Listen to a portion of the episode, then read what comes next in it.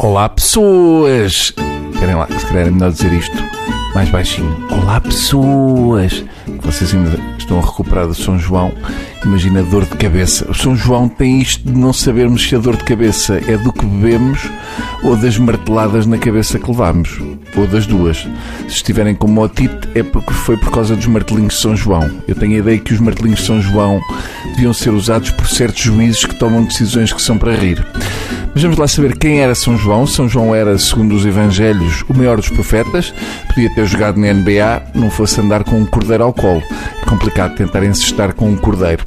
De seu nome São João Batista, que soa nome de toureiro, ele era primo de Jesus. Segundo se conta, o arcanjo Gabriel apareceu à mãe de São João, que era casada com Zacarias, e anunciou que ela iria dar à luz uma criança e que ele deveria chamá-lo de João. Porém, por não ter acreditado na mensagem de Gabriel, Zacarias perdeu a voz. Sempre foi melhor do que aquilo que aconteceu a São José, que perdeu a hipótese de participar no nascimento do filho. Provavelmente Zacarias perdeu a voz por ter gritado de pânico por lhe ter aparecido um arcanjo na sala de estar. Assim que São João nasceu e aproveitando o facto de Zacarias estar afónico, os seus parentes quiseram então dar-lhe o nome do pai, Zacarias. Mas felizmente para o puto, apesar de não poder falar, o seu pai Zacarias escreveu: Seu nome é João tendo de imediato a sua voz devolvida, o que foi ótimo porque Zacarias já não aguentava mais comer reboçados do Dr. Baiardo. Uh, assim, São João se fosse ter o nome de Zacarias, que é nome de palhaço, e era terrível a imaginar que hoje em dia teríamos os martelinhos de Zacarias. Os martelinhos de Zacarias soava a nome de música do Kim Barreiros. A história não fica por aqui.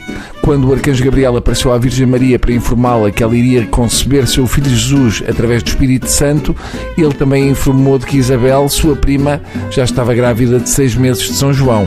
Consta que a Virgem Maria terá perguntado ao Arcanjo Gabriel se a prima também tinha sido engravidada pelo Espírito Santo e que terá recebido como resposta: tem lá calma que o Espírito Santo não é o Zé Camarinha.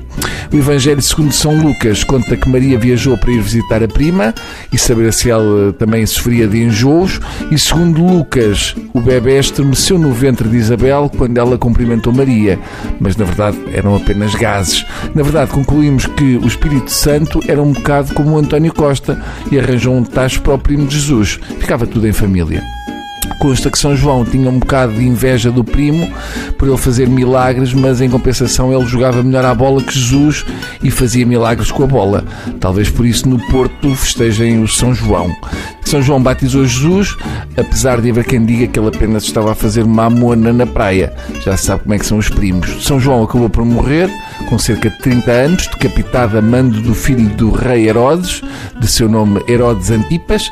São João já tinha sido preso por Herodes Antipas por ter dito que era errado Herodes Antipas andar a dormir com a cunhada. Ao que Herodes Antipas terá dito: Grande lata a tua, que tens um primo que não é filho de São José. E assim São João acabou decapitado, tendo o cordeiro escapado para o mato enquanto cortavam a cabeça ao dono. Esperto!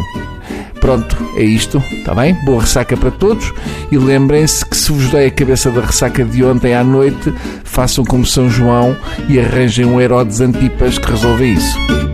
Até amanhã.